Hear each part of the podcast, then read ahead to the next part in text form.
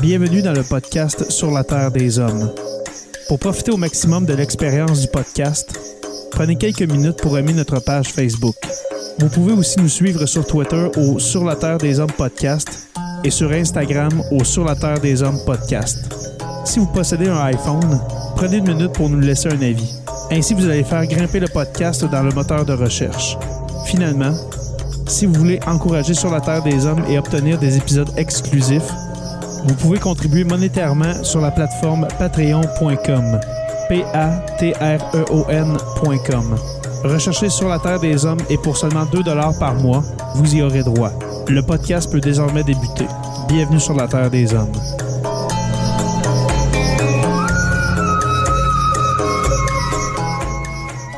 Cet épisode de Sur la Terre des Hommes est présenté par Construction Rivard.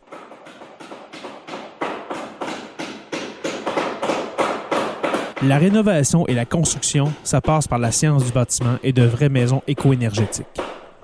Un des seuls en Abitibi-Témiscamingue qui construit des maisons Novo Climat et Prénet Zéro. De la fondation à la finition d'escalier, ils font tout. Construction avec un S rivard.com ou contactez-les au 819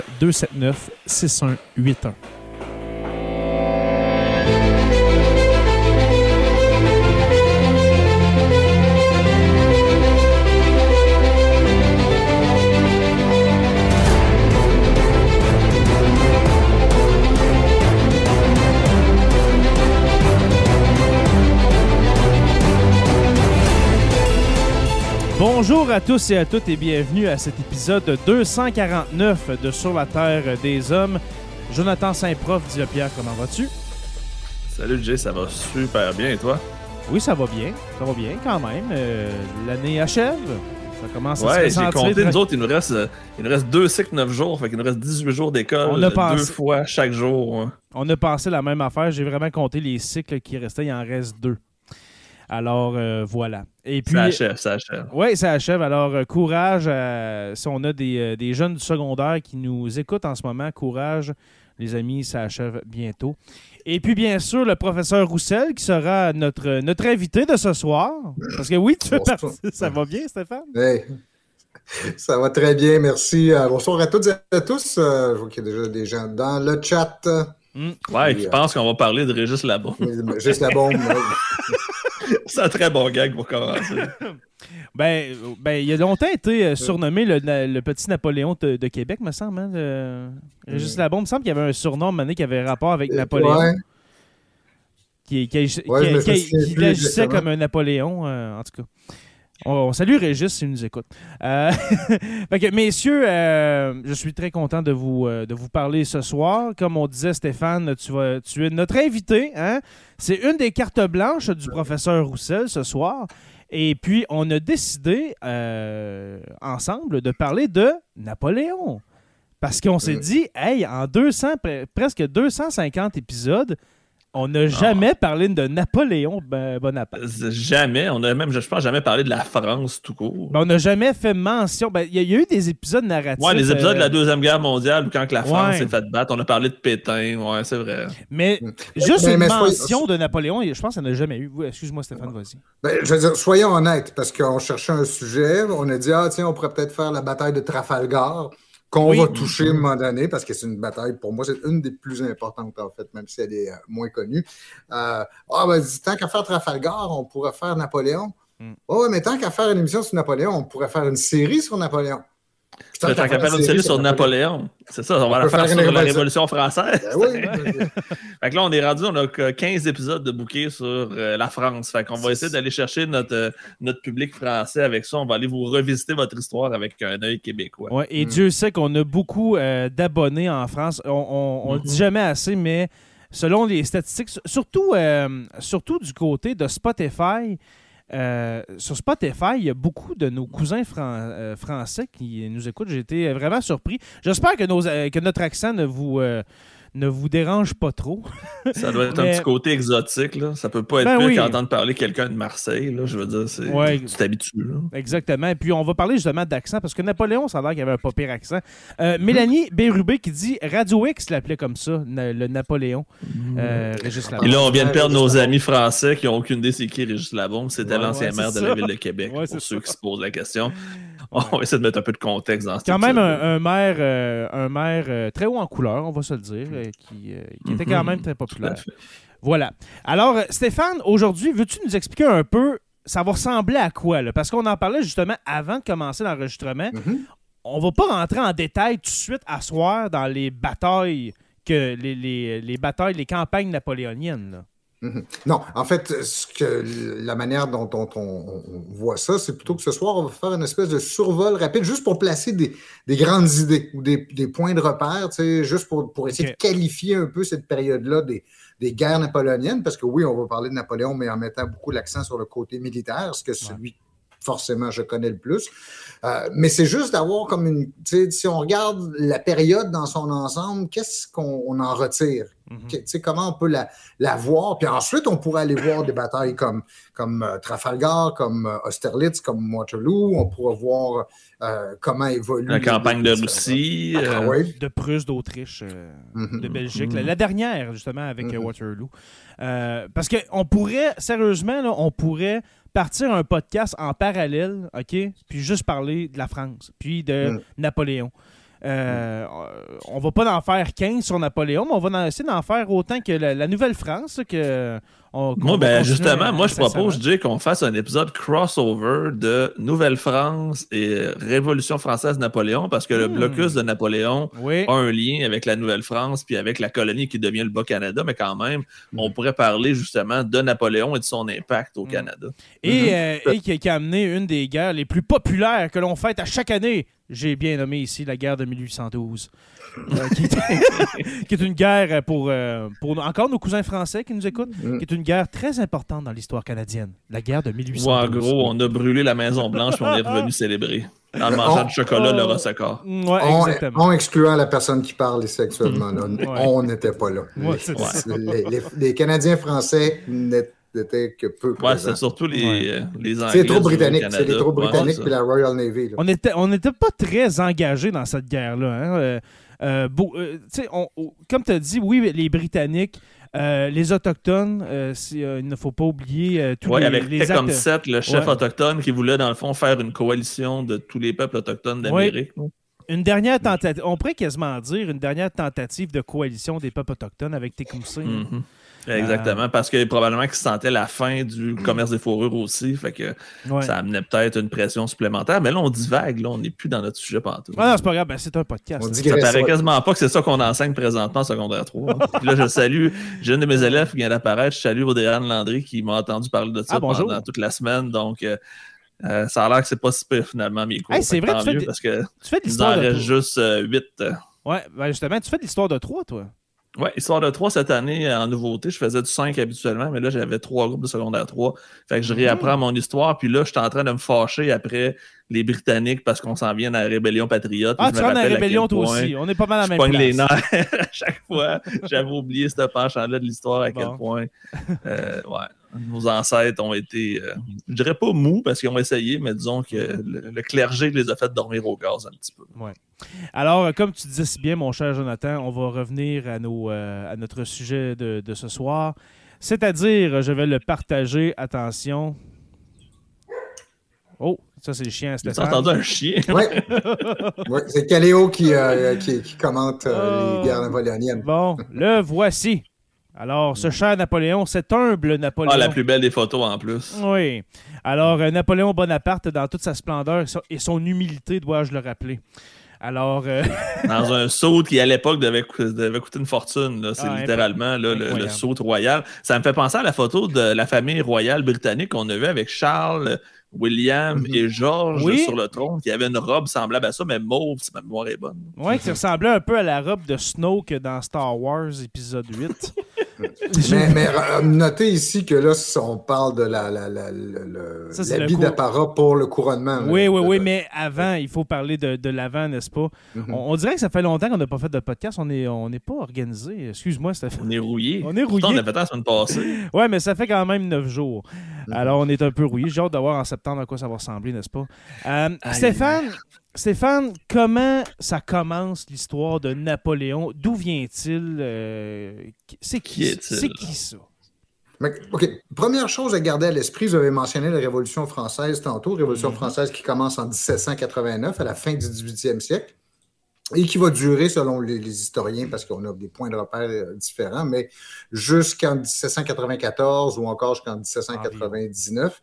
Napoléon va, prendre son envol dans le contexte de la Révolution. Dites-vous une chose, sans la Révolution, Napoléon n'aurait jamais existé, et même s'il était devenu un officier au gradé qu'il avait commandé dans des guerres, il n'aurait certainement pas aussi bien performé qu'il l'a fait, entre ce qu'on va retenir de, lui, il est vraiment totalement indissociable du contexte de la Révolution française. Si tu ne comprends pas la Révolution française, tu ne peux pas comprendre Napoléon. Hmm. Donc, c'est un produit de, la Révolution euh, sous, plusieurs égards.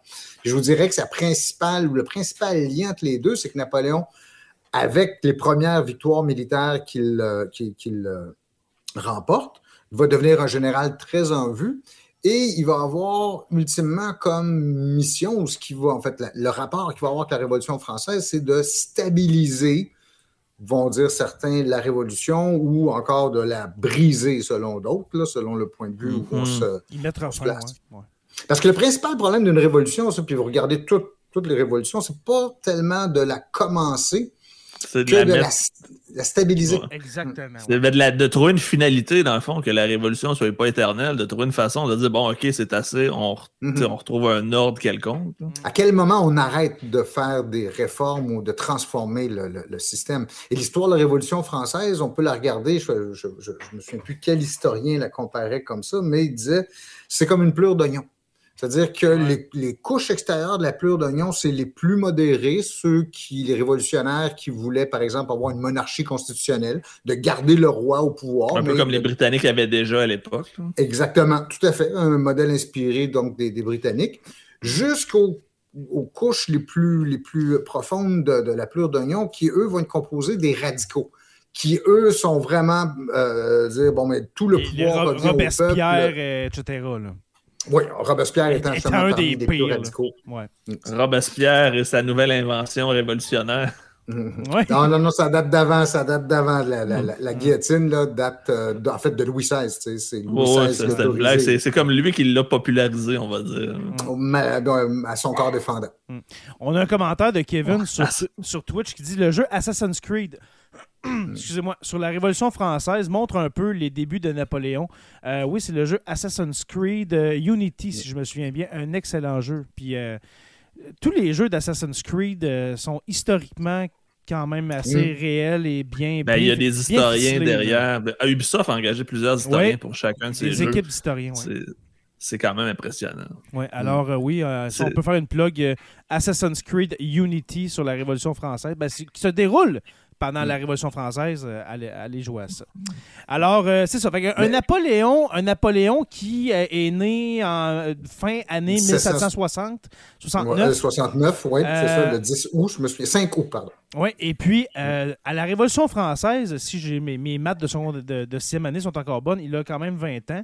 C'est un jeune Corse, hein? c'est un, un, un jeune que qui, qui était un Corse, autant euh, justement de l'époque où est-ce que la, Corse euh, était greffée. Euh, est-ce que c'est encore à, la France, la oh, Corse? Oh, oui, oui. encore aujourd'hui. Puis il y a un mouvement indépendantiste corse qui, il y a jusqu'à quelques mm. années, était, très violent à l'image du FLQ qu'on avait ici au Québec. Oh, OK, quand même.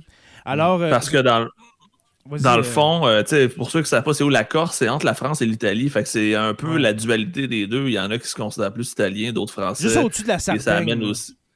Ouais, c'est exactement, c'est au nord de la Sardaigne, exact. Fait que, tu sais, euh, Napoléon aurait pu, dans l'histoire, virer comme un Italien, dépendamment de où la Corse aurait été située dans, dans mm. l'espace-temps. Mm. Parce que c'est quasiment euh, autant, c'est aussi proche de la France que de l'Italie. la Corse. Et puis justement, la Corse, la Corse qui est un, territoire où est-ce que oui, ça parle français, mais avec, comme je disais tantôt, avec un fort accent. Euh, tellement que Napoléon, quand il est envoyé, euh, je crois, quand il est envoyé à l'école militaire de Paris, a un fort accent. Il dit Napoléon. Les gens ne comprennent pas. Ouais. il y a comme un accent. Euh, c'est quoi ton, quel est ton nom? Napoléon. Mm. Puis il, est un peu, il, est un peu un objet de raillerie de ses, de ses camarades de, classe. Je ne sais pas si ça a un rapport avec le personnage que ça va devenir, mais quand même, il fait rire de lui en arrivant à Paris. Il semblerait que son surnom, quand il était à l'école militaire, c'était La OK. La Ça vient de Napoléon. Napoléone. Oh. Ah, c'est comme une espèce de, jeu de mots avec son nom. c'est quand même assez. Euh, déjà à l'époque, on ridiculisait les gens avec leur prénom. C'est quand même. Mais ne vous inquiétez pas pour lui parce qu'il avait un caractère très fort déjà à l'époque. Euh, comme sa mère, il paraît. Il, acceptait de jouer, par exemple, quand tu organisais des batailles de boules de neige euh, avec les, autres, étudiants, il acceptait de jouer seulement s'il était le commandant et qui organisait la bataille. Ah, ouais. Il était déjà un fin stratège, même dans les batailles de châteaux et de boules de neige. Et puis, dites-vous ouais, vas-y, sans la Révolution, en fait, euh, il aurait suivi le parcours des jeunes officiers sans noblesse. En fait, je ne sais pas s'il y avait un quartier de noblesse, euh, mais il aurait fini peut-être capitaine euh, ou. Il n'aurait pas monté aussi haut. Non, puis il ne pouvait pas monter plus haut aussi, tu peux dire ça comme ça. Mais il, il, aurait probablement un grade d'officier subalterne. et mm. c'est le mieux qu'on pouvait, qu'il aurait pu espérer. Mm. Et c'est grâce au fait. Noble c'est grâce au fait que les, nobles qui occupaient tous les postes d'officiers vont être démis ou vont, vont, partir ou refuseront de servir la Révolution, qu'on va prendre des jeunes comme lui et on va leur donner des responsabilités très rapides et ça va lui donner l'occasion de, montrer son savoir-faire. Il va faire ses preuves parce qu'il n'y avait personne d'autre pour les faire à sa place. Il y a eu un champ libre. C'est un concours de circonstances, dans le fond. Tout à fait. C'est pour ça que je dis que sa montée au pouvoir est absolument indissociable de la Révolution. C'est grâce aux circonstances que vont que crée la Révolution française que Napoléon va pouvoir se faufiler et devenir euh, l'empereur. Parce que Napoléon, Napoléon là, aurait existé genre en 1710, là, jamais qu'il aurait pu monter aussi haut. Comme tu as, si bien dit, c'est un produit de la Révolution. Ça, ça démontre justement que peu importe le milieu d'où tu viens, selon tes capacités, tu peux atteindre le plus haut niveau. Puis là, on s'entend, c'est empereur. Mhm. qui va devenir, là, il passe d'un petit gars de, pas de Sardaigne, mais un petit gars de Corse à monter tous les échelons, puis à monter général, puis devenir, à, se faire couronner empereur. Là, oui, mais je nuancerais beaucoup en dit dans des circonstances extraordinaires, quelqu'un qui n'a pas nécessairement les, les, les, euh, qualifications qu'on attendrait ou qui n'a pas le bon, euh, la, la, bonne naissance, c'est peut monter, mais c'est vraiment seulement dans des conditions oh. extraordinaires. Parce que vraiment, parce que la, la France d'Ancien Régime, là, la France d'avant 1789, là, tu, fais, tu fais partie du tiers état de la population en général. Il n'y a, aucun mm-hmm. moyen de, de, de, monter dans l'échelle sociale. Là. Tu peux pas devenir. Euh, pas de mobilité sociale. C'est presque un système de casse comme en Inde. Oui, vraiment, mm. vraiment. Alors, euh, c'est ça. Un Napoléon 50 ans plus tôt n'aurait jamais été Napoléon. Et puis là, c'est ça. Il y, a, la révolution. Mais il y aurait peut-être eu quelque chose de différent. Il aurait peut-être fait la révolution lui-même. On ne sait pas. Là, on ne peut pas faire de, de what if. Tu sais que tu voulais faire déjà un épisode sur les, ben oui, justement, les, les événements alternatifs de l'histoire. Ça pourrait être un sujet, mm-hmm. ça. Ben moi, si Napoléon avait jamais existé ou à l'inverse, s'il avait existé 100 ans plus tôt. Ben, J'en ai jamais parlé dans les épisodes sur la Terre des Hommes, mais on a une page privée. Hein, les membres Patreon, ceux qui sont euh, euh, membres Patreon, qui sont rendus quasiment 65, quasiment. On est, une belle gang sur le groupe privé. J'ai lancé ça comme ça. OK, parce que je, suis quelques chaînes sur euh, YouTube euh, de What If, justement, des épisodes. Et si, admettons, je sais pas moi, et si Napoléon n'avait pas existé, admettons, là? S'il avait gagné Waterloo. Ou s'il avait gagné Waterloo. N'importe quoi. Ce ne serait pas des épisodes d'une heure, mais j'ai demandé aux membres Patreon ça vous tenterait-tu de, qu'on fasse des épisodes comme ça de What If, ici, quelque, ici quelque chose? Puis c'était quand même populaire, mais vous, messieurs, j'ai pas eu votre réponse. J'ai vu Ben, que vous avez fait, vu le message. Ça, mais- ça viendrait un peu enlever le côté factuel qu'on essaie de mettre en place. Là, on tomberait pratiquement dans de la théorie Ben- conspirationniste. Fait qu'il faudrait Ouais, mais c'est de la que ce soit très bien balisé et qu'on ait vraiment un avertissement pour dire on n'est pas en train de faire des théories conspirationnistes. Ben on non, fait là, juste discuter. C'est pour avoir du fun, Joe. Faudrait peut-être faire un genre de hors-saison, hors-série, c'est pour vraiment que sais, sais, différencié des autres pour éviter justement C'est ça. qu'on passe pour une gang de dégénérés. Ouais, ben, non, parce que. Pour ma part, Vas-y, Stéphane. Pour ma part, je, je pense que vous ne seriez pas très heureux de faire euh, de la watification avec moi parce que je suis très structuraliste. Pour moi, c'est les personnages, c'est- c'est. Ils sont interchangeables. Oui, et c'est ça. Et c'est les conditions, c'est le contexte dans lequel les choses évoluent que tu aurais eu. Si Hitler s'était fait tuer au cours de la Première Guerre mondiale, les Oui. conditions étaient quand même réunies pour qu'il était un, un dictateur ou. Probablement un autre Ouais. de sa gang, un Göring ou peu importe, qui aurait peut-être pu faire la même chose. Vous êtes, Ouais, trop fait. Vous êtes trop cartésien, messieurs. Ouais, c'est plate, hein? Moi, Ça- finalement, ça donnerait peut-être pas des épisodes super bons. Moi, j'aurais vraiment cru que, que, vous me, que vous me diriez Ah oui, on fait ça, ça va être le fun, mais oh, c'est- dommage. On verra, on verra. On va. Ben, si on a une demande, on pourrait le faire. De toute façon, moi, je, je fais confiance beaucoup à l'auditoire pour nous, Mhm. nous- Mais- nous exposer ce qu'il souhaite. tu sais, C'est euh, ça, tu sais, puis euh, comme tu dis, Joe, moi, moi je suis pas d'accord avec ça, mais c'est pas tomber dans la conspiration, c'est pour avoir du fun, tu sais, on dirait pas, et si, sais, on ferait pas de, et si Justin Trudeau était un, un reptilien, c'est pas ça, là. Ok, on, on, on tombe pas là-dedans. je vois, pas là, là. Alors, euh, mais moi, je voyais ça, avant de continuer sur, euh, sur Napoléon, je voyais vraiment ça comme, comme ce soir, on est un peu partout sur, la, sur ta page, Joe, sur euh, la chaîne Twitch, sur la chaîne euh, YouTube, mais tu sais, avec des commentaires, puis euh, ici, mettons, puis là, on prend des commentaires, des questions, puis on, on s'amuse. C'est fait pour ça aussi, le podcast. Alors là, on était rendu à Napoléon, oui, qui pitche des balles de neige. Oui, à l'époque où il était, euh, étudiant. Oui, oui, étudiant Et à c'est la- dans le contexte de la. Révolution, justement, comme je disais, qu'on va devoir puiser dans, dans, dans, dans ces, ce- ce- parmi les, les, les roturiers, ceux, tous les cadres pour remplacer les cadres qui ont fui la Révolution, qui refusent de, servir sous la Révolution. C'est comme ça qu'il va se retrouver. Donc, dès le début des guerres révolutionnaires, en 1793, il va se retrouver au siège de Toulon. Toulon, qui est un port dans le sud de la France Mhm. où il y a des, des Français anti-révolutionnaires soutenus par les Britanniques, donc qui ont, qui, ont, qui ont pris la ville, et la ville est assiégée par les forces révolutionnaires. Et Napoléon va mettre au point le plan qui va permettre de reprendre la ville, donc aux, aux- anti-révolutionnaires. Mais juste aussi, avant, peut-être qu'on aille dans le déroulement des événements comme ça, juste pour donner une idée de quoi on parle, quelle époque on parle, parce qu'on a lancé quelques dates, tu sais, euh, de dire, bon, la Révolution française, c'est 1789 la révolution euh, se périclite, ou en tout cas, il y a, il y toute une série de, de- de- de changements de gouvernement jusqu'à l'arrivée de Napoléon, sa- son premier poste au pouvoir en, en, euh, 1799, donc euh, 20 10 ans après le début de la Révolution. Il devient ce qu'on appelle le premier consul. On pourra revenir à ça, mais c'est il n'a pas encore le pouvoir complet. Et il devient empereur en 1804. Ça me fait penser, puis là, je, je, ça se peut que j'ai aucun rapport, mais premier consul, comme dans, à l'époque de, de Rome, quand, exemple, Marc-Antoine était premier consul de Jules César. Un peu dans le même principe. Oui, ben, c'est-à-dire, oui, c'est ça. Le pouvoir est censé être partagé entre trois consuls, le triumvirat, qui effectivement qui est tout à fait inspiré de- du système romain. Ok, c'était juste pour être mais sûr dans le que contexte. français. Ok. Mm. Est-ce qu'on peut dire que l'Empire romain a influencé peut-être qu'est-ce qui s'est passé à l'époque? Il y avait encore une admiration beaucoup pour euh, l'Empire romain. Ça a été la source d'inspiration pendant très longtemps, notamment au, au cours de la Renaissance. C'était le, le- le- Ben, même de, Mussolini pendant la Deuxième Guerre mondiale. Et aussi, en, partie, l'imagerie vient de là, mais sans plus. Ouais. Je dirais que c'est beaucoup plus Mussolini, par exemple, voulait recréer une forme d'Empire romain au cours de la Deuxième Guerre mondiale. Mm. C'était son ambition. C'est On Machiavel. pourrait, faire un épisode, on, pourrait faire un épisode sur Mussolini pour no- notre troisième Reich. On n'a jamais parlé de Mussolini. C'est quand même. euh, Honnêtement, là, moi, je, je fais mon mea culpa. Là, je ne connais presque pas euh, les politiques de Mussolini.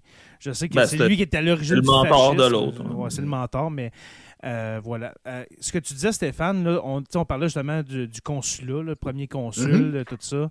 Euh, Napoléon, c'est un étudiant de la guerre. C'est vraiment un gars qui lit beaucoup. Il lit beaucoup Mhm. sur les tactiques. Il a lu du Jules César, justement, avec les tactiques de Jules César. Il a lu Machiavel. On parlait justement de l'ordre de la guerre de, Mhm. de Machiavel. Il, il étudie la game, là, si, je, peux, si je peux faire une espèce de, de lien avec le hockey. C'est un étudiant de la game. C'est un, élève officier, donc qui est exposé à toutes ces idées-là. C'est un artilleur, euh, plus précisément. Alors, donc, c'est un, un- Il va, je veux dire, euh, parfois dans certaines batailles, il va euh, pointer le canon lui-même. Euh, en fait, c'est plus une image de propagande, là, Ouais. mais c'est, il va se. se- se- Il est directement responsable de chaque boulet de canon. sais.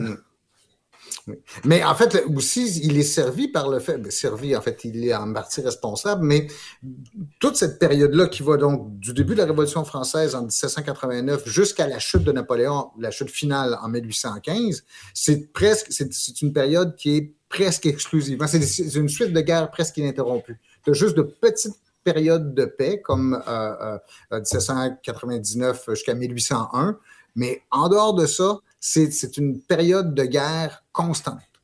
Et ça, lui-même, Napoléon, donc, est, aux premières loges dans cette suite de guerre. Il en, déclenche lui-même euh, au moins deux. Euh, mais la France est constamment, en fait, c'est, il y a constamment cette guerre entre la France et l'Angleterre de, de- de l'autre côté et tous les alliés européens, euh, ou en fait ceux qui se rangent derrière l'Angleterre, que ce soit la Prusse, la future Allemagne, euh, l'Autriche, euh, la Russie, euh, le Portugal euh, et les- beaucoup de petits États euh, qui ont été absorbés dans l'Italie d'aujourd'hui. Euh, tout ces- cette, cette suite presque ininterrompue de guerre va nécess- nécess- nécessairement permettre à Napoléon d'affirmer ses, ses- ses, euh, ses connaissances à la fois tactiques et stratégiques, ses, ses- capacités tactiques et stratégiques. Parce qu'on va, on va voir des cartes tout à l'heure, mais pe- peut-être qu'il y en a qui ne savent pas, mais l'Italie a déjà été française. Là, dans le- dans- pendant la, la- la période napoléonienne, il y a eu combien de campagnes ita- italiennes? Deux, trois? Et deux, deux, deux campagnes d'Italie. De- deux, euh, deux campagnes d'Italie. Mhm. D'aller chercher les États pontificaux, il faut euh, vraiment être culotté. là. Ah, Mais, tu non, mais quand même, là, tu euh, sans, faire de jeu, sans, sans faire de jeu de mots avec les sans-culottes, bien sûr. Petite joke euh, révolutionnaire ici. Mais il faut être culotté quand même d'aller justement euh, quasiment prendre en otage le pape. Il, il a quand même fait ça. ben, là, c'est littéralement ça qu'il est allé faire. Ah oui, t'allais Mm. prendre en otage le pape au Vatican. Là, tu Rien comme, de moins. Rien de moins. Mais- là. Mais je vous dirais que l'Italie n'existait pas comme pays à l'époque. Non, non, c'est plein de petits royaumes encore. tu sais, C'est le Ouais. royaume de Venise, le royaume. euh, Et, les, les campagnes d'Italie étaient dirigées contre les Autrichiens et même contre les Russes qui intervenaient parce que l'Italie, euh, la- la- l'Autriche, euh, l'Autriche était le, le- le- le pays, celui qui avait la plus grande influence sur, euh, sur euh, l'Italie ou les États italiens. Et pour battre les Autrichiens, ben, on- il fallait les battre là où ils étaient, notamment donc euh, en Italie. C'est les deux campagnes que Napoléon va mener au tout début de sa carrière. En fait, sa première campagne comme commandant en chef euh, en 1795, c'est en Italie que ça se passe et c'est là qu'il remporte ses premières victoires qui sont assez spectaculaires. Et il va recommencer une deuxième fois en 1801.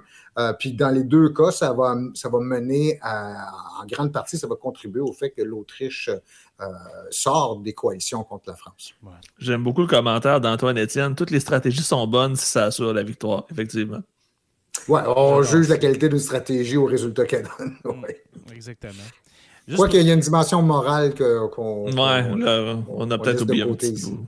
Juste pour donner une idée, là, juste pour donner une image euh, dans, dans la tête des gens. là, désolé pour ceux qui sont en audio, mais ça ressemble à ça. Décris-nous-la. Ouais, c'est ça. Je vais la décrire un peu, mais les campagnes, euh, on va dire européennes, parce qu'on s'entend que Mhm. là-dessus, il n'y a pas la campagne d'Égypte.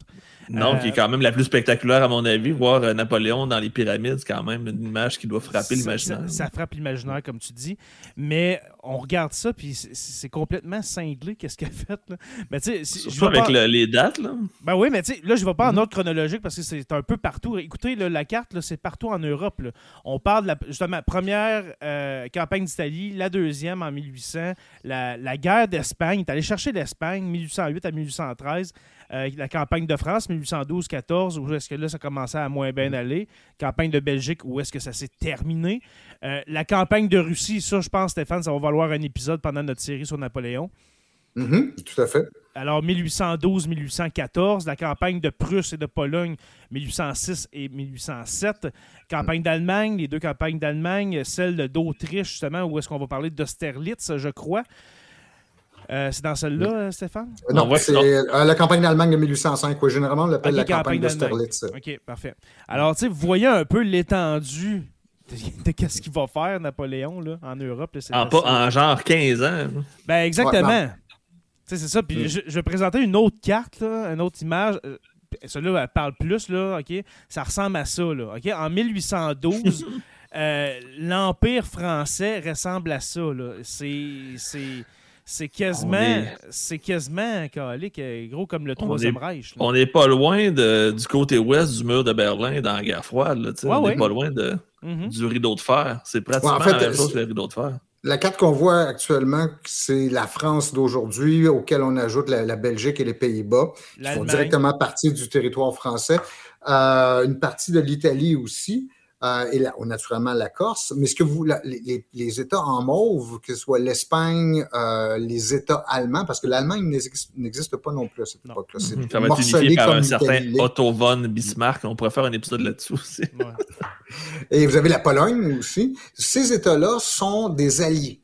Donc, ce qu'on ce qu'on a sous les yeux, on voit que la France est beaucoup plus grande qu'elle l'est aujourd'hui et qu'elle compte des alliés, euh, des alliés importants. Là, donc, mm-hmm quand on parlait de la Pologne, quand on parlait. L'Espagne a un côté particulier parce que l'Espagne essaye constamment à, être contre la France. Euh, c'est le cas au début. Euh, à être avec la France et finalement être dans une situation de guerre civile quand Napoléon tente d'imposer son candidat à la succession d'Espagne. c'est pour ça qu'on se retrouve dans une guerre en 1808, qui une guerre qui traîne jusqu'en 1813. Euh, Mais l'idée là-dedans aussi, une autre manière d'illustrer ça, et tu peux, euh, peut-être juste pour illustrer, revenir à la carte précédente. En fait, l'histoire des guerres de la Révolution et des guerres napoléoniennes, c'est l'histoire de sept coalitions. Euh, ce qu'on entend par des coalitions, c'est des alliances que euh, les États européens, et généralement c'est mené par l'Angleterre, vont donc des alliances qui vont être formées pour tenter d'abattre soit la France révolutionnaire ou ensuite la France de Napoléon. Donc, vous avez toute une série de coalitions qui se forment comme ça.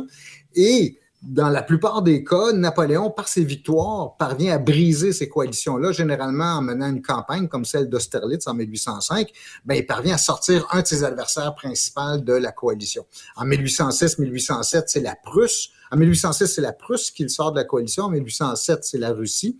Donc, il, parvient à, on pourrait dire, survivre, ou en fait, toutes ces, ces campagnes-là sont faites pour briser des coalitions généralement menées par l'Angleterre contre, euh, contre la France.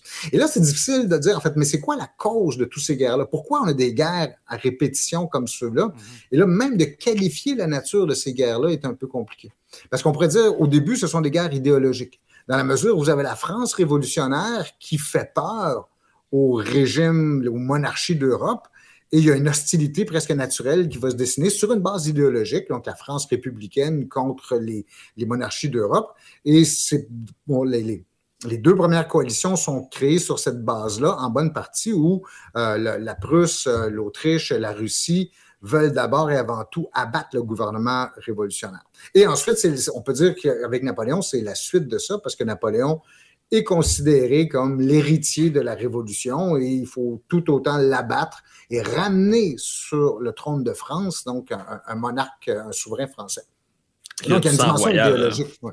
Mais on peut les voir d'une autre manière aussi. Cette suite de guerre-là, ce serait aussi la suite des guerres qui se déroulent depuis un siècle entre la France et, l'Angleterre, donc tout le long du, euh, du 17e euh, et 18e siècle, en fait, vous avez cette série de guerres entre la France et l'Angleterre. Ça, c'est des guerres impérialistes, c'est-à-dire savoir quelle guerre, guerre pour savoir quel des deux États va être la puissance dominante du système international.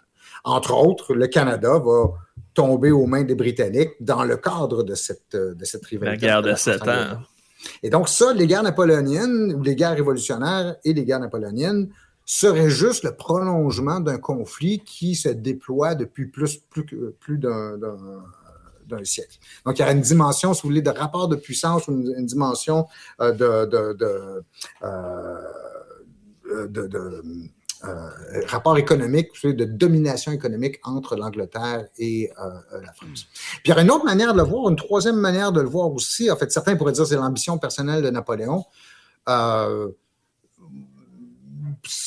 Peut-être peut-être que ça peut jouer, mais ça me semble secondaire dans la mesure où bien souvent la France doit faire face à des coalitions qui seraient menées euh, contre n'importe quel dirigeant français euh, euh, qui aurait hérité de, la Révolution. mais en fait, moi, je pense plutôt que toutes ces, campagnes que l'on voit, la manière dont je les interprète, et, et même le fait que Napoléon lui-même déclare la guerre à l'Espagne, il va déclarer la guerre à la Russie, c'est plus une fuite en avant. Parce que le gros problème stratégique de Napoléon, qui ne sera jamais capable de résoudre et qui explique la dynamique qu'on voit pendant les dix années où il est empereur, c'est qu'il est incapable de battre l'Angleterre. Ni directement, il n'a pas la flotte pour débarquer en Angleterre et vaincre la faible armée britannique. Parce que si les Français avaient pu mettre les pieds en Angleterre, j'aurais pas donné cher de la peau des Britanniques. Et donc, il n'est pas capable de débarquer en Angleterre pour casser l'Angleterre. Il n'est pas capable non plus de la mettre à genoux de manière indirecte. C'est-à-dire qu'il va utiliser des, techniques comme euh, le blocus continental, donc pour empêcher le commerce avec l'Angleterre de tous les États européens, et non seulement ses alliés, ses partenaires, mais ceux qui refusent d'embarquer dans le blocus continental, comme la Russie, vont se faire attaquer. Mais même ça, ce n'est pas suffisant pour déstabiliser l'Angleterre. Ça va coûter très cher financièrement à l'Angleterre, mais euh, en bout de ligne, Napoléon combat constamment comme on le voit là, puis les guerres napoléoniennes perdurent dans le temps constamment parce qu'il n'est pas capable d'obtenir une victoire décisive sur l'Angleterre. Au contraire, ce sont les Britanniques qui vont apporter deux victoires décisives contre Napoléon. Une première en 1805 à la bataille de Trafalgar, dont on parle depuis le début du show, et la dernière en 1815 à Waterloo, donc qui est la dernière bataille de Napoléon. Ça, on peut dire, quant à moi, là, c'est les deux batailles les plus importantes de euh, l'histoire des guerres napoléoniennes et ce sont deux victoires britanniques. Tu disais, tu disais Stéphane, pour, euh, la, euh, pour la marine, la marine napoléonienne, que c'était pas, c'était pas très fort. C'est la raison pourquoi on n'a pas réussi à prendre le Royaume-Uni? La France a, été une puissance navale pendant un certain temps, mais jamais une puissance dominante. C'est-à-dire que le, problème stratégique de la France, c'est qu'à la fois, c'est une puissance continentale où elle doit investir dans les forces terrestres, euh, que ce soit les guerres contre l'Autriche, les guerres contre, euh, contre la Prusse, euh, donc contre ses voisins européens. Donc, elle doit avoir une armée de terre très puissante et par conséquent, elle ne peut pas mettre autant de ressources sur sa flotte. Et la flotte française est clairement dominée par la flotte britannique parce que les Britanniques, eux, misent tout sur leur marine. L'Angleterre est une île, puis ils se disent, ben, la meilleure défense qu'on peut avoir de cette île-là, c'est d'avoir une marine très puissante pour mhm. défendre le territoire. Puis en même temps, pour avoir un empire outre-mer qui va s'étendre constamment jusqu'à donner au 19e siècle l'Angleterre euh, hmm. comme la puissance dominante du système international le un tiers de la planète était britannique à une époque. L'empire sur lequel le soleil ne se couche jamais. Exactement. Mhm. parce que c'était vraiment parce que justement, il y avait une force maritime incroyable. Hmm. Oui. Donc, c'est pour ça la raison pour laquelle donc, Napoléon n'a jamais pu débarquer en Angleterre, c'est cette incapacité de la marine française qui est détruite deux fois. En fait, il y a, la bataille d'Aboukir en 1789 qui va, l'isoler, qui va isoler Napoléon en Égypte et surtout la bataille de Trafalgar en 1805 qui brise toutes les possibilités pour Napoléon de euh, euh, débarquer euh, dans les îles britanniques. Il y, a, un problème avec les îles. Il s'est passé la même chose avec Haïti. C'est quand même lui aussi qui a perdu Haïti comme colonie. c'est lui qui a perdu aussi.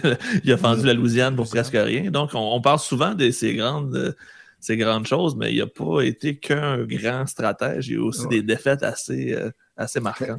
Mais, tu sais, c'est très difficile d'être une puissance continentale et en même temps que d'être une puissance euh, euh, euh coloniale. impériale, coloniale. Les États-Unis étant peut-être l'exception aussi. Pour le moment. Oui. Jusqu'à maintenant, en tout cas. Ah, c'est ça. On parlait justement, côté génie militaire, Stéphane, on parlait justement de ses lectures. C'est un gars qui lit mm-hmm. beaucoup lors de la guerre, etc. Qu'est-ce qui fait en sorte que vous avez vu la, carte des succès, tout ce qui était. Peut-être qu'on le voyait mal, je vais la remettre euh, parce qu'on va pas, je veux parler de ça. Euh, voilà, voilà, voilà. Bon. Ça, là, c'est toutes les batailles, dans le fond, que Napoléon a menées avec, euh, avec les Français, bien sûr, avec son armée. Euh, vous voyez le, faible nombre de batailles qui sont en rouge, ce sont les défaites. Alors, on parle de 90% de victoires. Et puis là, euh, ces images-là, ça ne, ça ne vient pas de moi. Je les ai pris sur un vidéo du Monde. Alors, le Monde sur YouTube. Et puis, vous voyez, il n'y en a pas beaucoup de défaites, là. Fait que ça explique, ça, démontre un peu que ce gars-là, il, y a quelque chose. Là. Il, comment on pourrait le définir? C'est quoi ses stratégies en gros? Euh, ça ressemble à quoi? OK. Moi, je vais nuancer ce, portrait-là un peu parce qu'il y a beaucoup de batailles. D'abord, OK, donnons quelque chose à Napoléon. Il, détient probablement un record, c'est celui d'être celui qui a commandé euh, dans des batailles à titre de commandant en chef. Donc, mm-hmm. c'est le, il n'y a pas eu de, plus haut gradé que lui, dans le plus grand nombre de batailles dans l'histoire, que l'on sache. Il n'y a, pas d'autres généraux qui ont commandé dans un aussi grand nombre de, batailles. Par contre, dans la liste que tu viens de nous montrer là, ces batailles-là n'ont pas tous la même importance. Il y a beaucoup de victoires sans lendemain, au sens où la bataille, peut-être une victoire, peut être considérée comme une victoire française, euh, mais elle ne change pas, elles ne mettent pas fin à la guerre ou elles n'obtiennent pas de résultats politiques. Ah, c'est sûr, c'est pas des, grandes. Euh, Et même, je te dirais qu'on va y revenir tantôt à cette notion-là de bataille décisive, mais dans bien des batailles, ça devient même difficile de dire qui a gagné et qui a perdu. C'est pour ça que j'aurais des fois tendance à dire ben, beaucoup de ces victoires-là sur la liste que tu, d'une mhm. centaine de batailles, parce que c'est à peu près ça le, nombre dans lequel Napoléon participe. Euh, lesquelles sont vraiment des victoires, lesquelles sont des victoires mineures, lesquelles sont des victoires qui ont vraiment un grand impact? Et là, ça réduit de beaucoup le chiffre. Donc, déjà, moi, moi mon, ma tendance aurait plutôt tendance à dire que euh, Napoléon remporte les deux tiers des batailles qu'il va mener. C'est quand même un bon, bon score. Alors, ah c'est nettement meilleur que la plupart des généraux. C'est très, très supérieur. Il y a, un rendement qui est très supérieur à la part des généraux dans, dans l'histoire. Mais encore, il manque de batailles décisives, c'est-à-dire de moments où la bataille va être suffisamment importante pour avoir des conséquences politiques puis entraîner une modification, enfin un changement dans le parcours de la guerre, voire même de mettre fin à la guerre. Il y en a pas beaucoup comme ça. Il y a peut-être la bataille d'Austerlitz en 1805, il y a la bataille de, euh, Friedland en 1807. Euh, il y en a quelques-unes comme ça mais bien souvent, c'est plutôt euh, euh, indécis comme, comme, comme, résultat. Mais la question est, quand même intéressante parce que si on dit qu'il performe quand même mieux que la plupart des autres généraux dans l'histoire, est-ce que c'est juste dû à son génie militaire? Là aussi, là, Jay, tu vas voir encore mon côté structuraliste. C'est plus la structure ou les circonstances qui expliquent ça plus que l'individu. C'est quoi la grande différence? Qu'est-ce qui, c'est quoi le facteur qui permet d'expliquer cette multiplication de victoires qui avait déjà commencé avant l'époque de Napoléon, au cours de la Révolution française. Les Français sont complètement désorganisés par la Révolution. L'armée française a pu ses chefs, elle a pu ses officiers.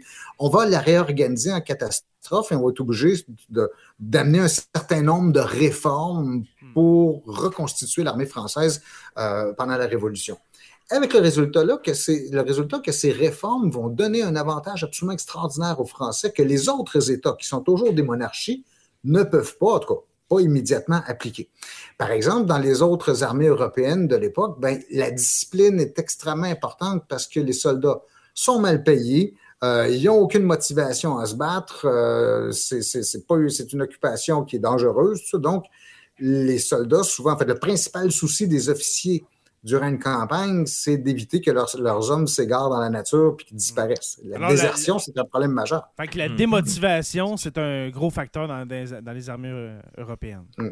Alors que les armées françaises, elles se battent d'abord pour la, survie du régime, pour les acquis de la Révolution. On peut mobiliser, si tu veux, sur une base idéologique, une grande partie de la hmm. population. Donc, les, soldats français sont déjà beaucoup plus motivés. Ils sont convaincus. là. Et oui, ils sont convaincus, puis ils ont une cause pour laquelle ils se battent. ils n'ont pas l'impression qu'ils se battent pour un personnage. Euh, aller mourir pour le monarque, là. Oui, c'est ça. Pas plus que les, Canadiens français voulaient le faire durant la, aller mourir pour le roi d'Angleterre durant la Première ou la Deuxième Guerre mhm. mondiale. Mais à l'inverse, les soldats français, eux, parce qu'ils sont motivés, les officiers n'ont pas à les surveiller autant, ben, ils sont, deviennent subitement beaucoup plus mobiles. C'est-à-dire qu'ils ils peuvent, les, officiers peuvent leur faire faire des manœuvres que les autres armées peuvent difficilement exécuter parce que ça exige un trop grand euh, encadrement ou l'encadrement que, que, les officiers donnent est trop rigide pour permettre ces manœuvres. Donc, l'idée, c'est que Napoléon a hérité de la Révolution française, et en ceci, il est aussi un produit de la Révolution française. Il va hériter d'un outil militaire qui est absolument extraordinaire. Que, euh, qui lui confère un avantage que les autres n'ont pas. Et c'est pour ça qu'il fait de longues campagnes, comme, comme tu disais, Jay, c'est vraiment comme la campagne de Sterlitz. Les soldats vont marcher pendant trois mois littéralement, là, ils vont, vont euh, et, pas des petites marches, des, 40-50 km par jour parfois. C'est dingue. Qu'est-ce qu'on, Napoléon peut, leur peut se permettre de leur faire faire ça, alors que ceux d'en face ne pourraient pas faire la même chose. L'inverse n'aurait pas été vrai. Les, les Autrichiens ne seraient pas venus attaquer Paris, mettons. Ou, en fait, difficilement, parce qu'en fait, les Autrichiens sont arrêtés une première fois en 1793, donc pendant la Révolution, 1792, pardon, à Valmy, en septembre 1792, ben, ils s'approchaient dangereusement de Paris. Ils auraient pu rentrer à Paris. Mais c'est beaucoup plus laborieux pour les monarchies européennes de faire une opération comme celle-là que ça va l'être pour Napoléon. Et c'est significatif d'ailleurs qu'on va voir les défaites de Napoléon commencer à s'accumuler, surtout à partir de 1808, le début de la campagne d'Espagne, au cours de la campagne de Russie, ensuite au cours de la, deuxième campagne d'Allemagne. Au moment où ses adversaires commencent à bénéficier d'une part de le, fait que le nationalisme, qui était d'abord euh, une idéologie en France, va se répandre à travers l'Europe les autres nations européennes commencent à se réveiller aussi, commencent à avoir des mouvements nationaux. On retrouve ça en, Allemagne, on retrouve ça en Russie, on va retrouver ça en Espagne, où on se dit, ben là, moi l'espagnol, moi le russe, je me bats contre l'envahisseur français. il y a un sentiment national qui est en train de se répandre. C'est un autre produit de la Révolution française. Et, donc, c'est surtout ancré d'abord en France, mais le nationalisme va se répandre ailleurs en Europe. Donc, les adversaires de Napoléon commencent à avoir la même motivation de se battre. Les soldats des Alliés ont la même motivation que les Français de, se battre. Et les, parce que maintenant il y a un mouvement nationaliste, parce que les soldats ont trouvé cette raison de se battre, ben, les officiers des États ennemis de la France peuvent appliquer les mêmes réformes militaires. Et leurs armées deviennent aussi performantes que l'armée française. Et c'est à ce moment-là qu'on voit des défaites de plus en plus, euh, plus, en plus importantes de Napoléon. Vas-y, euh, Joe. Fait que c'est pas tant, dans le fond, que Napoléon est devenu moins bon stratège avec son armée, c'est que les autres sont montés à son niveau. moi, j'aurais tendance à le voir comme ça. Puis c'est vraiment, on voit que c'est vraiment plus les circonstances, ou en fait le, la structure, le contexte, c'est ce qui fait que la propagation du nationalisme puis l'adoption d'un certain nombre de réformes militaires qui est peut-être plus la clé qu'un éventuel génie de Napoléon. Tu, parles, de réformes, Stéphane. Peux-tu nous en nommer mm-hmm. quelques-unes? Parce qu'il y en a une de, très importante que ça va, euh, ça va générer, ça va amener des, ben, on va le dire, des millions de Français à devenir soldats. C'est... Euh, mm-hmm. C'est justement la, conscription. justement, le, service militaire obligatoire de, c'est quoi, de 20 à 25 ans, c'est ça? entre 20 et 25 ans? Ça dépend, euh, ça dépend des moments, ça dépend des, périodes, là. Euh, mais il y a ce qu'on appelle les levées en masse, c'est-à-dire que la première fois, c'est quand justement les Autrichiens et les, euh, les, Prussiens s'approchent de Paris. et ce qui va mener à la bataille de Valmy, ben, on va lever 300 000 soldats on peut, on a appelé à travers toute la France, donc des, jeunes à entrer dans l'armée. Mm. Ce qu'on ne faisait pas avant. C'était pas la notion ou le lien entre le fait d'être un citoyen et, de servir dans l'armée, il n'y avait pas de lien. Dans la mesure où la notion de citoyen dans une monarchie absolue, ça ne signifie pas grand-chose. Mais du moment où tu as cette conscience que tu deviens citoyen d'une nation, ben là, tu dis, OK, pour remplir mon devoir de citoyen, puis euh, je dois aller me battre pour défendre ce droit-là, c'est ça. C'est ça, tu défends ton régime politique. C'est effectivement, ça, c'est une des réformes majeures, celle qui va mener à la conscription, l'établissement des conscriptions. Et les autres États européens, éventuellement, vont adopter les mêmes euh, méthodes que la France. Hmm.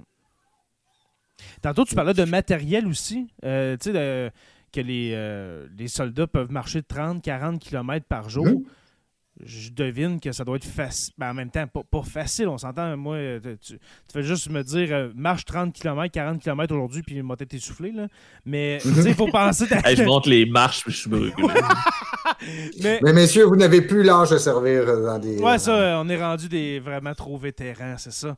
Mais euh, le matériel qui traîne pendant ces campagnes-là, ça ressemble à quoi? Est-ce qu'on traîne des batteries? Est-ce que c'est quoi le... On a-tu des grosses tentes? Ça marche vraiment oui, en partie, c'est-à-dire le soldat a toujours son, son havre-sac, euh, son, sac à dos, si vous voulez. Là. Euh, puis il y a des, où il y a le minimum de, vêtements de rechange. Il y a son fusil. Euh, à l'époque, les munitions ne sont pas encore un problème vraiment. C'est-à-dire que la cadence de tir est encore très faible. Donc, tu charries pas des tonnes de munitions comme les soldats vont le faire à partir de la Première Guerre mondiale, quand la cadence de tir augmente de mm. manière dramatique.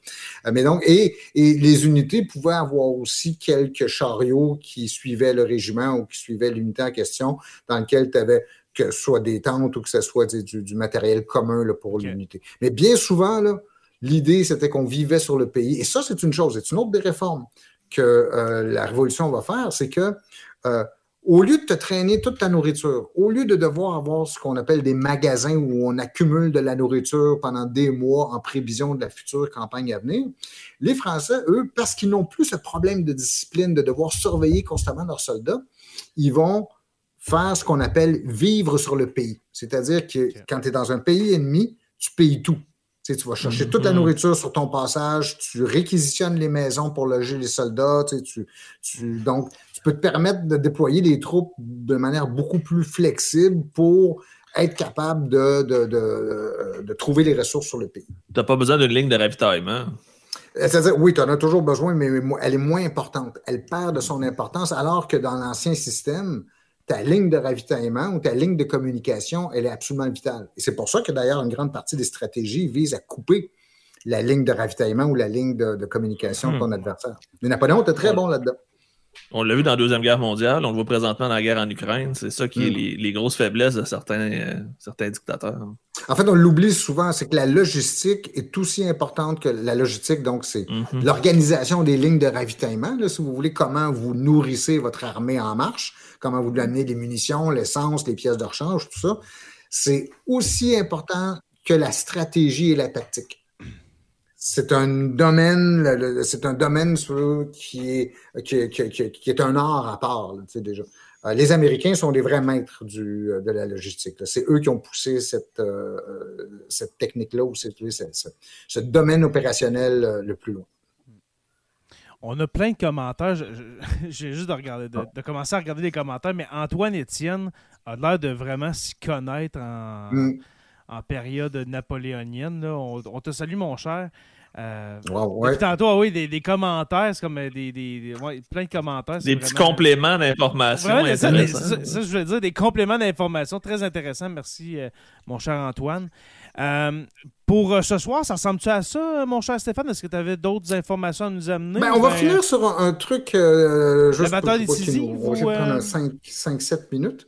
Oui, Parce qu'en fait, un des héritages de la période napoléonienne ou des guerres napoléoniennes qu'on a encore aujourd'hui, puis ça me frappe.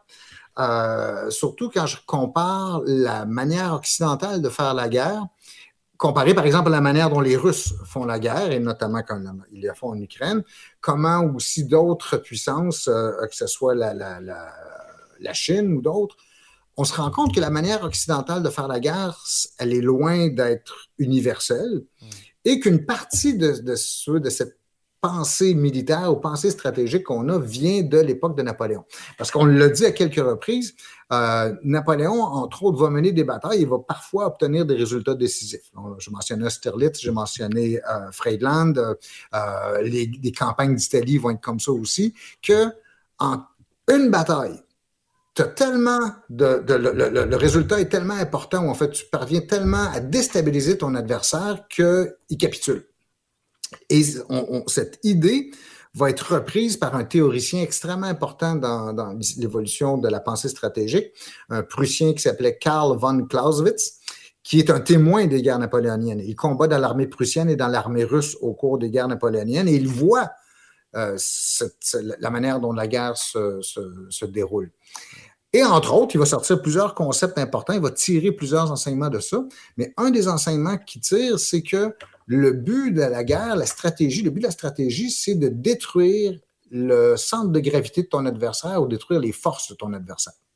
Donc, plus, si on est capable de viser l'adversaire, puis dans un seul coup, un seul coup de poing bien placé, tu l'assommes, ben là, c'est le sommet de la stratégie. Et c'est ça, nous, qu'on va garder les Occidentaux. On va dire, si on, si on est capable de détruire notre adversaire d'un coup, euh, on est capable d'emporter la guerre. C'est vraiment ce fantasme de la bataille décisive. Or, moi, ce qui m'a frappé, c'est que quand je regarde la pensée stratégique dans d'autres contextes, notamment la pensée stratégique russe, tu n'as pas ce concept-là, ou très peu. C'est pas, c'est presque étranger à leur manière de penser les choses. C'est d'envoyer des vagues humaines, puis euh, let's go, puis euh, avoir le plus de, ben, dans le cas des Russes, leur manière de penser une guerre, c'est tu la penses pas en termes de bataille, tu la penses en termes de campagne. C'est-à-dire, c'est une succession de batailles qui sont menées ou c'est un en, en, enfilade. En termes, tu peux faire toujours une comparaison de boxeur, c'est au lieu d'essayer d'assommer ton adversaire par un coup de poing bien placé, c'est un coup de poing à gauche, un coup de poing à droite. Puis tu l'uses comme ça. Un marathon, un peu, tu sais. Oui, et c'est, ce qui est important, c'est pas tellement le dégât que chacun des coups va faire, que l'enchaînement de ces différents coups-là, s'ils sont bien enchaînés et s'ils sont, sont, ils parviennent à, déstabiliser l'adversaire, ben c'est là que tu l'emportes. Puis on pourrait même mettre ça en parallèle avec Sun Tzu pour la, la, la, la pensée stratégique chinoise, qui est Sun Tzu qui a encore une influence aujourd'hui la meilleure manière de gagner une guerre, c'est de ne pas livrer de bataille. Si tu parviens à gagner ta guerre sans livrer de bataille, c'est l'idéal. Alors que nous, les Occidentaux, on est rendu à l'inverse de ça. On est rendu vraiment, c'est dire, on fait une grande bataille qui, d'un coup, va assommer. Règle tous les problèmes. Mm. Donc, il y a encore aujourd'hui une, influence profonde de la manière dont Napoléon va mener ses guerres. Et pendant un siècle, en tout cas, jusqu'à la Première Guerre mondiale, tous les généraux ceux qui combattaient dans des guerres importantes, se comparaient à Napoléon. C'est-à-dire qu'on revendiquait un héritage napoléonien. Euh, c'est comme pendant la guerre civile américaine, par exemple, ben, le général McClellan, qui commandait les forces nordistes au début de la guerre, s'auto-surnommait lui-même le Napoléon américain. Euh, le général Nivelle en France en 1916, pendant la Première Guerre mondiale, qui dit euh, j'ai trouvé le moyen de gagner la guerre. Euh, j'ai relu, j'ai revisé Napoléon et maintenant on va appliquer ça au contexte de la Première Guerre mondiale. Quand tu, y penses, la guerre de sécession, c'est pas longtemps après, les, après Napoléon, une cinquantaine d'années. Mm-hmm. C'est quand même un peu contemporain. Là, pour eux autres, c'est pas loin Napoléon. Là. Mais ces 50 ans-là sont extrêmement ah importants. oui, parce que... côté évolution de, de l'armement. Euh. Oui, parce qu'au cours des guerres napoléoniennes, et je te dirais même des décennies qui précèdent la Révolution française et les guerres napoléoniennes, il n'y a pas d'innovation technologique majeure. On se bat à l'époque de Napoléon en, 1805 de la même manière qu'on se battait en 1765 ou en 1755. Hmm. C'était en gros là, les mêmes armes, les mêmes. Les batailles rangées. Oui. C'était les mêmes tactiques qui étaient utilisées. Hmm. Tandis que dans les 50 ans qui séparent les guerres napoléoniennes des guerres, de la guerre civile américaine, tu as des progrès technologiques extrêmement importants. Ah, le chemin de fer, euh, les fusils à armes rayées, ou les, balles miniers, qui vont faire que subitement, tes fusils, le, fusil du fantassin, au lieu d'être efficace à 100 mètres, va devenir efficace à 400 mètres. Sauf que les gens, au cours de la guerre civile américaine, et c'est vrai pour d'autres guerres qui vont suivre par la suite, on est tellement imprégné du modèle napoléonien qu'on refuse de changer la tactique malgré l'évolution de la technologie. On ne croit pas à l'évolution de la technique, là. On n'est pas capable de, comprendre qu'il y a autre chose que les techniques de hmm. Napoléon. C'est pour ça que les généraux américains vont s'obstiner au cours de la guerre civile américaine à continuer à ranger leurs soldats en ligne de bataille à 100 mètres 75 mètres l'un de l'autre, puis ils vont se tirer dessus. Mais là, tu tires dessus avec des fusils beaucoup plus puissants puis beaucoup plus précis. C'est pour ça que les morts de la, guerre civile américaine. C'est important. Hein. c'est complètement fou. Et on va garder ça jusqu'à la Première Guerre mondiale, au moment où apparaît un truc qui s'appelle la mitrailleuse. C'est comme si tu, utilises des tactiques militaires de Napoléon contre des mitrailleuses. Ça n'a plus de sens. C'est, et ça montre. pour rien qu'il y ait eu autant de morts. Là. Absolument. C'est pour ça que ça devient une boucherie absolument terrible, parce que tu envoies des masses de soldats contre. Envoyer des masses de soldats contre des fusils qui sont imprécis, pas trop sûr dans quelle direction la balle va partir, c'est une chose. Un bon vieux Envoyer des soldats. Ouais, ou les fusils, le, fusil que tu avais à l'époque de Napoléon, euh, ou même les canons, euh, canons les systèmes Griboval, euh, les systèmes Griboval de, de, de, canons, bon, c'est encore relativement imprécis. Pendant la Première Guerre mondiale, tu as du matériel qui tire beaucoup plus vite, beaucoup plus loin, euh, puis avec beaucoup plus de précision. on ne parle pas des, gaz, euh, etc., de la Première Guerre mm-hmm. mondiale. Mm. Ça s'en vient assez euh, industriel. La mort devient un procédé industriel. Mm-hmm. Mais c'est cette obstination à vouloir conserver le modèle napoléonien, puis constamment vouloir redécouvrir Napoléon, puis appliquer Napoléon au un contexte qui est totalement différent, qui va expliquer en grande partie les carnages de la guerre civile américaine, de la guerre russo-japonaise de 1904-1905 et de la Première Guerre mondiale. Est-ce, on est coincé dans ce modèle-là. Est-ce que l'encerclement, ça vient de Napoléon, ça? De, mettons, d'envoyer un corps d'armée, puis finalement, plus loin, t'en, en as une gang qui, qui, arrive par, euh, par l'autre côté, puis là, l'armée adverse est, complètement prise. Oui, tout à fait. C'est une des techniques qu'il maîtrise bien, justement parce que son armée est très flexible, d'une mhm. part. Il peut faire des mouvements, comme je le disais tantôt, que les autres ne peuvent pas faire. Mais c'est soit, comme à Austerlitz, que tu crèves le milieu de l'armée euh, euh, ennemie, puis que là, tu te rabats sur une ou, des deux, une ou deux ailes, ou encore, ben, tu, tu concentres tes forces dans un coin de manière à être capable de tourner l'adversaire, fait, de, briser une de ses ailes, puis ensuite de, de te répandre sur ses arrières. Ça, c'est typique des, typiques, euh, des, stratégies ou des tactiques pardon, de, Napoléon. Très intéressant. Très intéressant. Vraiment. J'ai déjà hâte euh, à l'automne. Ben, peut-être. Peut été, ben, parce, que, moi, je parle comme si c'était été, j'en ferais pas, mais euh, de, podcast, je veux dire. Mais j'ai déjà hâte de, passer une autre heure, Stéphane, avec tes, avec tes enseignements. Notre Sun Tzu à nous, quoi? Je suis plus, écoute, moi, dans, je suis plus proche de Machiavel, je pense, en fait. Oh, ok, alors. Euh... Stéphane, il aime ça diviser pour mieux régner. Ouais, il va mettre la chicane entre nous deux avant de faire le podcast. La, ouais, la fin justifie les moyens. non, en fait, euh, je, c'est le contraire. Je suis peut-être plus proche de Sun Tzu que je suis proche de Machiavel. Machiavel est trop calculateur puis trop. Euh, euh, justement, son côté amoral me. ouais, tu, commences à me faire. Alors que Sun Tzu, ça, ça, paraît paradoxal pour un traité de stratégie militaire, mais c'est constamment le souci de l'harmonie.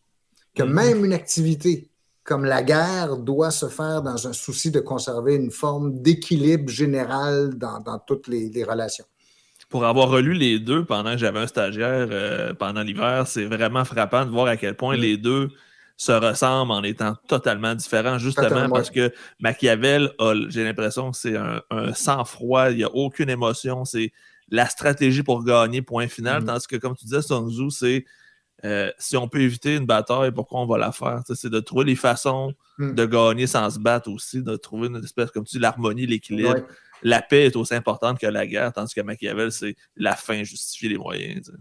Hmm, tout à fait, oui. Hmm. je vous conseille à personne de lire Clausewitz, que j'ai parlé tantôt, le témoin des guerres napoléoniennes, qui est un des traités militaires les plus importants.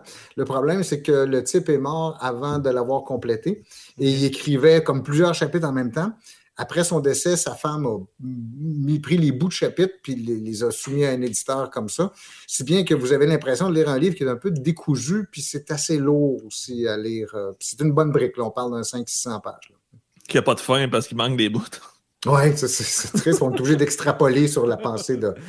C'est sa phrase la plus célèbre, comme quoi la, la guerre est la poursuite de la politique par d'autres moyens. Et ça, c'est il y a toute une digression philosophique sur la nature de la guerre. Mm. Nous, en relation internationale, on sert beaucoup de Clausewitz pour ça, parce qu'il a, a comme théorisé la fonction ou le rôle de la guerre dans les relations internationales. C'est intéressant, par exemple. Mm.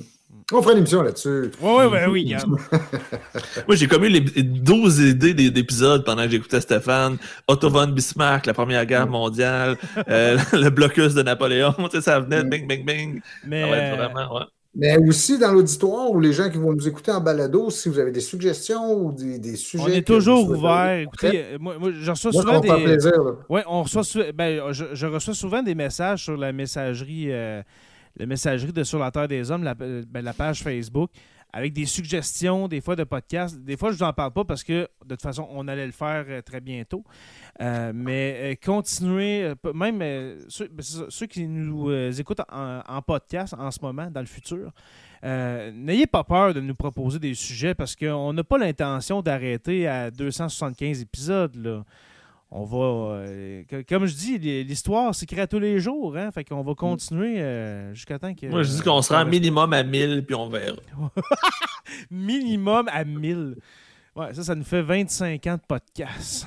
Ouais, je vais présenter mon fils qui va prendre la relève un jour. Ben, rendu là, euh, ouais, ça va être ta fille, mon gars, Joe, puis. Mm ça sera les enfants de Sur la Terre des Hommes. Dans 20 ans, je sais pas s'il va faire encore ça, le bonhomme, peut-être qu'il va être tanné. ouais, voilà. Alors, euh, avant, de, avant de se quitter, ben, ben, premièrement, merci Stéphane. C'était très intéressant, mon ami, ben, comme, euh, comme toujours. J'adore, j'adore faire ça. As-tu des notes quand tu nous fais ça? Moi, j'ai organisé un peu ma, ma, pensée. Puis oui, j'ai des feuilles à côté de moi, où mais c'est surtout la peur de me tromper sur une date ou me tromper sur un nom. Oui, parce que ça n'a pas l'air d'être sur les événements en tant que tel que sur des détails, parce que ça a l'air très fluide et très naturel de parler de tout ça. C'est impressionnant.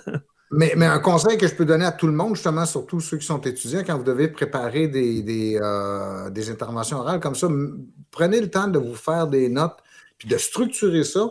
Puis il y a bien des chances que vous n'ayez même pas besoin de les regarder. Le seul fait que vous, les ayez, avez pris le temps de les écrire, ça mhm. vous a forcé à les intégrer. Et là, ça facilite énormément. Ça donne une sécurité entre parenthèses. Oui, moi, ils sont là par sécurité, parce que je ne les ai pas consultés vraiment pendant qu'on se, parle. Mm. On a euh, justement, en parlant de suggestions d'épisodes, on a Francis No, qui est un de nos membres Patreon, qui dit un mm-hmm. épisode sur Machiavel euh, vaut la peine en soi. Il faudrait souvent un expert sur Machiavel, tu quelqu'un qui se ah, connaît assez pour. J'en aurais un. Ah ouais? Ah, il y en a un qui a fait aujourd'hui l'histoire. C'est exactement ce que je m'en allais dire. Pas... aujourd'hui l'histoire. Ah, pas vrai? mais... Ah, pas ok, mais c'est pas, pas un historien qui est passé à aujourd'hui l'histoire, mais c'est un ami à moi qui est Machiavel, justement. Il, y a, Le Prince chez eux, le livre de Machiavel, la, la, reliure en or, etc. Il, s'y connaît un peu. Je vais, ah, demander, je vais demander cet été s'il y a un peu de temps. Attends, là, là j'arrive pas à pointer, mais vous le voyez derrière moi, mon, il est là, mon Machiavel, l'espèce la, la tranche euh, le prince? brune et dorée. Ah, ben c'est l'œuvre complète de Machiavel. Ok, parfait. Wow! Moi, je ne l'ai pas, malheureusement.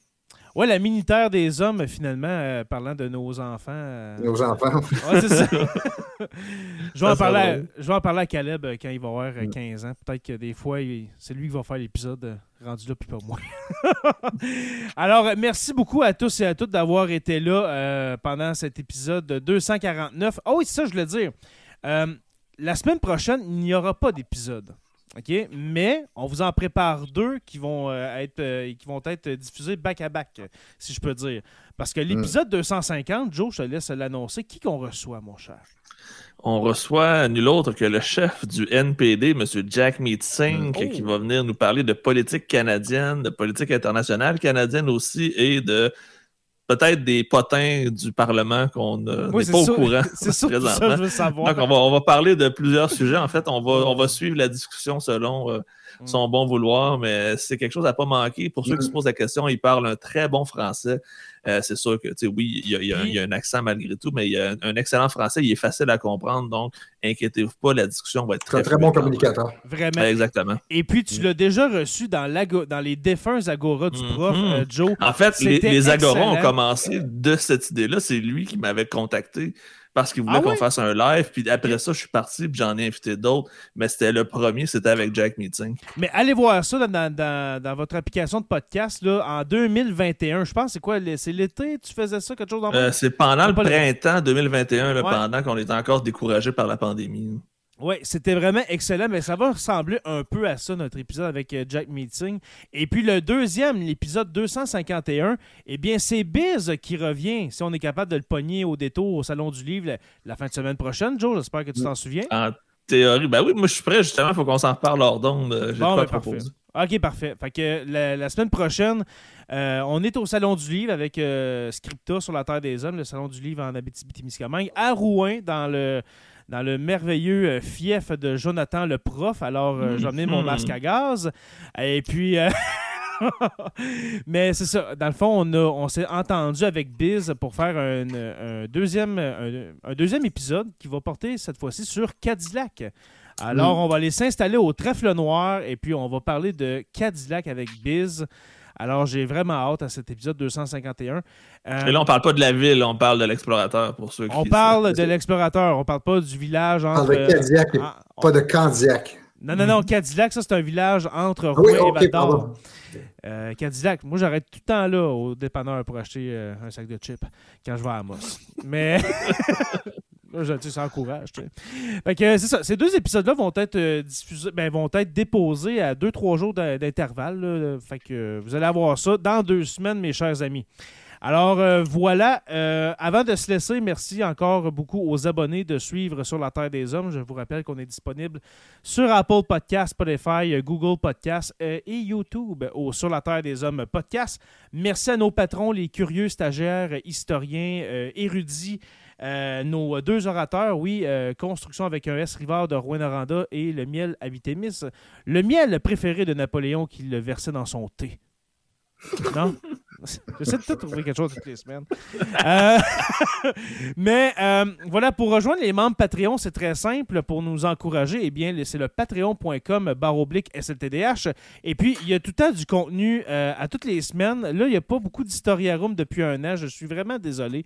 On va trouver le temps, mais à toutes les semaines, il y a des chroniques que je fais à radio dans mon coin. Euh, vous avez les, épisodes avant tout le monde, à part celui-là parce qu'on le fait le jeudi, mais normalement, on les fait soit le mardi ou le mercredi, alors vous les avez au moins 24 heures d'avance. Alors il y a cet, avantage-là à être membre Patreon.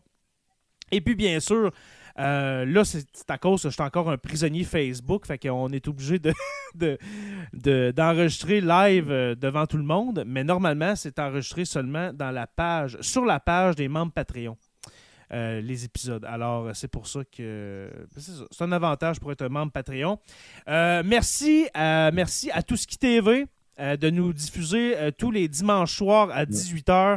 C'est vraiment un plaisir euh, de, se retrouver sur cette plateforme-là. J'aime aller, pas réécouter l'épisode, mais aller jaser avec le monde. Ah, C'est vraiment cool. Pendant que l'épisode joue. Pendant que l'épisode joue, je, je, parle avec les gens qui, qui écoutent l'épisode. C'est vraiment cool. Je vous invite des, mm. fois, les gars, à faire ça. si vous n'êtes pas trop occupé le dimanche à 18h. Alors euh, voilà, alors vous pouvez suivre la, chaîne Twitch de Touski TV et puis euh, on est là à, 18h. Alors voilà pour les messages. Sur la Terre des Hommes est une présentation des éditions Dernier Mot. N'oubliez pas qu'à tous les jours nous écrivons l'histoire et on se revoit très bientôt pour une autre page d'histoire de Sur la Terre des Hommes.